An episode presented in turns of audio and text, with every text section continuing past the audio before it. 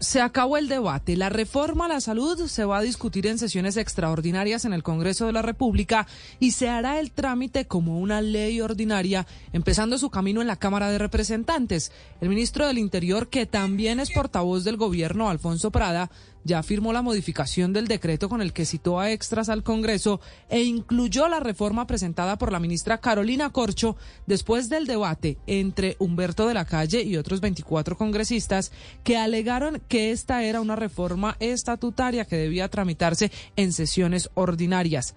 hasta el presidente del Congreso, el senador Roy Barreras, se había metido en la polémica, había pedido al gobierno un concepto del Consejo de Estado para no cometer vicios de trámite con una reforma que es bandera del gobierno, pero solo minutos después el mismo Roy, después de hablar con el ministro del Interior, Alfonso Prada, dijo que era una ley ordinaria, última palabra, se discuten extras, es decir, las extras que serán hasta mediados de marzo. Y mientras el Congreso debate, la Supersalud entregó el listado de la CPS que de aprobarse la reforma tendrían que trasladar sus afiliados a sus pacientes a nueva EPS o a la EPS a la que le asignen el territorio donde estos se encuentren. Las que desaparecerían si se aprueba la reforma a la salud son Famisanar, Asmed Salud, Emsanar, Sabia Salud, Capital Salud, SOS, Ecopsops, Canfa Oriente, Canfa Chocó y Capresoca. Juntas, estas EPS tienen 10 millones de afiliados. Si usted está en esa lista,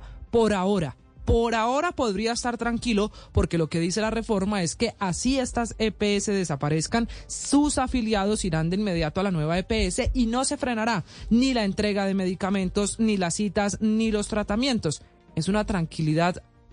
parcial porque las EPS estas, las 10 que presentó la Supersalud y en general las que conocemos hoy, desaparecerán si se aprueba la reforma a la salud. Lo que pasa es que no sabemos en cuánto tiempo.